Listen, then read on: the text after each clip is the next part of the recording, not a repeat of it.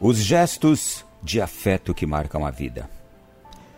Poucas lembranças marcaram minha infância, mais do que as viagens dominicais que eu realizava com meu pai até a cidade de Votorantim, no interior de São Paulo. Íamos lá para cuidar do meu falecido avô, que se chamava Otávio. Todos os domingos, entrávamos na nossa caravan preta, com destino ao Sobrado, em uma viela da cidade, formada no começo do século passado como uma vila de operários para abrigar os trabalhadores da fábrica de cimento Votorantim, e que só em 1964 foi emancipada e se tornou em cidade. Meu pai tinha saído de casa aos 15 anos para trabalhar na capital. Durante a primeira parte da minha infância, nos anos 80, nossas viagens a Votorantim eram mais esporádicas e geralmente em contextos festivos, como churrascos, aniversários, Natal, Dia dos Pais e das Mães, etc. Mas depois que perdemos minha avó, quando eu tinha sete anos, as visitas frequentes se tornaram necessidade. Semanalmente, meu pai verificava se a casa do meu avô estava limpa, se havia comida na geladeira para ele, deixava um cheque para quitar as despesas da semana e então repetia o ritual que me marcou para toda a vida. Como seu Távio, meu avô, era assim que ele era chamado, seu Távio, já se aproximava dos 80, a idade, a idade essa com que viria a falecer, ele tinha dificuldade em alcançar os próprios pés, o que fazia necessário ter alguém para cortar suas unhas. Domingo sim, domingo não. Antes de voltarmos para nossa casa em São Paulo, meu pai se ajoelhava diante do pai dele e tirava suas meias. Então pegava o cortador e pacientemente cortava as unhas dedo a dedo do meu avô, de cada um dos pés. Ao terminar, passava talco nos pés antes de lhe calçar um par de meias limpas, seguidas pelos sapatos. Meu avô, geralmente sentado em sua poltrona favorita, costumava manter postura rígida, talvez até um pouco envergonhado por requerer esse tipo de cuidado após uma vida ganhada no lombo de uma mula e com as mãos marcadas pelo calo que as enxadas causavam. Mas ao mesmo tempo, parecia agradecido por ter alguém com quem ele pudesse contar para lhe ajudar naquelas necessidades. E eu, percebendo que era um momento dos dois, ficava ali mais ao fundo, apenas observando, admirado do meu pai. No caminho de volta para São Paulo, eu e meu pai dificilmente trocávamos uma palavra. Eu percebia que ele estava pensando no pai dele, e eu naquele gesto. Nesta pandemia, me vi pela primeira vez tendo de assumir esse papel com relação ao meu pai.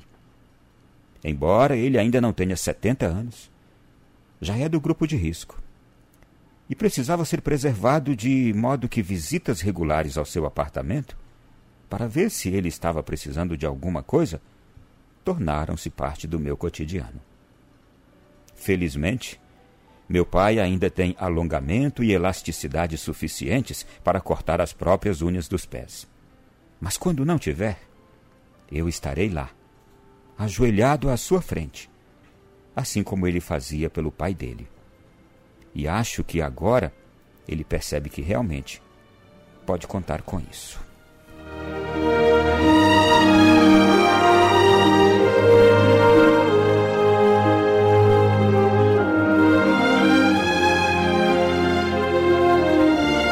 Meu irmão e minha irmã, esses gestos de amor que aqui foram relatados provavelmente fizeram você lembrar-se de muitos gestos de amor também que você aprendeu, ou com o pai ou com a mãe, na sua casa, ao longo dos anos. O fato de hoje foi contado pelo Otávio Messias, morador de São Paulo. É um fato cotidiano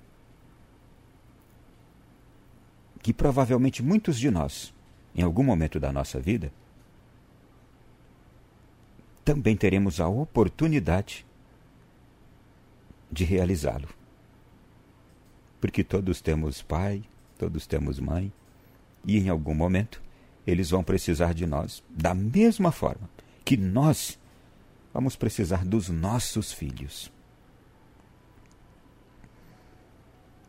É muito curioso observar a postura de quem narra o episódio de hoje como alguém que observava o seu pai cuidando do seu avô.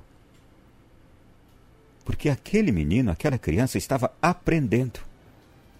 O coração dela estava sendo marcado para, na hora certa, na hora dela, ela fazer a mesma coisa. Porque a admiração provoca isso em nós. A admiração nos leva à imitação. Um filho que nos admira, pelas coisas boas que fazemos, nos imitará com as coisas boas que fizemos. O oposto também pode ser verdadeiro. E tomara que não aconteça. Porque a imitação que faz bem é aquela que vem da admiração. E cada um de nós, pai, mãe, nós somos chamados a provocar essa admiração maravilhosa nos nossos filhos.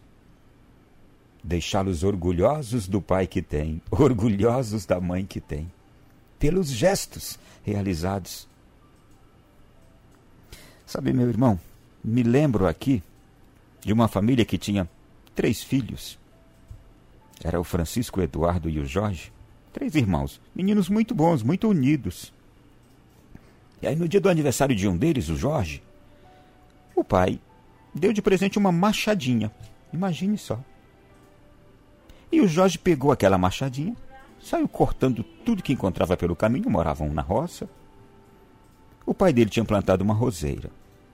E aí todos os dias ele ia molhar aquela roseira com o maior cuidado, com a delicadeza, que era uma coisa linda. Mas quando no dia seguinte o pai foi molhar a roseira, cadê a roseira? estava cortada. Você já sabe o que aconteceu, não é? O pai ficou muito zangado e chamou os filhos para perguntar qual deles tinha cortado a roseira. Francisco, foi você quem cortou a minha roseira? Não, papai. Eduardo, foi você quem cortou a minha roseira? Não, papai. Jorge, foi você quem cortou a minha roseira? Sim, papai, fui eu. Eu saí com aquela machadinha que o senhor me deu, saí cortando os matinhos, cortei a roseira do senhor também. E o pai, naquela hora, encheu-se de fúria, mas conseguiu controlar-se. E disse: Pois está muito bem, seu Jorge. Fique sentado aqui que eu vou lá dentro. E aí o pai entrou e o Jorge ficou ali tremendo de medo, como muitos filhos quando o pai está enraivecido, né? Ele esperava que o pai trouxesse o quê? Uma palmatória, como era praxe na época, não é? Ou uma cinta para dar-lhe uma boa surra. De repente volta o pai. E sabe o que, que ele traz? Eu duvido que algum de vocês imagine. Duvido. O pai dele trouxe uma caixa de bombom. E então o pai, com semblante controlado, disse: é para você isso aqui, Jorge. O Jorge pegou a caixa de bombom sem acreditar. Para mim, papai? Para mim? Sim, é para você. Ô papai, mas você não ia me castigar? E ele disse: Essa caixa de bombom é porque foi você quem cortou a roseira e você não mentiu quando eu perguntei. Então essa caixa de bombom é porque você não mentiu. Mas papai, como é que eu ia mentir? Porque Deus viu. Veja a resposta encantadora do menino. Deus viu. Gente, aqui está, ou estão aqui, dois segredos que esse nosso mundo precisa descobrir. Valorizarmos os bons exemplos E aliás, como nós estamos precisando hoje de bons exemplos, como os pais precisam dar bons exemplos, temos uma crise terrível de maus exemplos dados pelos pais. O pai não consegue ser pai, o homem não consegue ser homem, a mãe não consegue ser mãe, a mulher não consegue ser mulher. Isso gera crise na mente de qualquer criança, adolescente, jovem. O marido não consegue ser um bom marido, a esposa não consegue ser uma boa esposa. Gera crise. Como é que você quer que seu filho se encante com o casamento? O que venha a ser um bom marido no futuro, uma boa esposa no futuro, um bom pai, uma boa mãe. Se você não causa encantamento na sua paternidade, com a sua paternidade, encantamento com a sua maternidade. Seu filho e sua filha precisam se encantar. Meu Deus, como a minha mãe é boa, como meu pai é um bom pai. É isso, gente.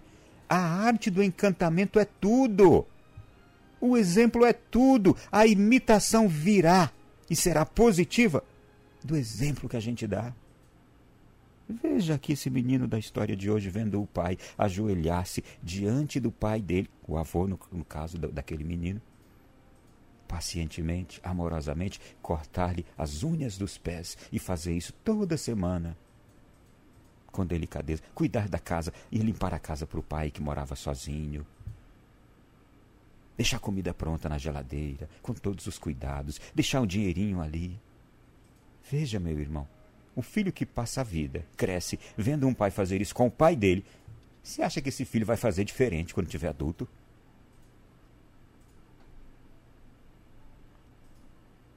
Agora veja também como este menino, aqui da agora do segundo episódio que o Jorge, que tinha cortado a roseira do pai e que não mentiu. Veja como este menino também foi um exemplo já e que, tenho certeza, encantou o pai.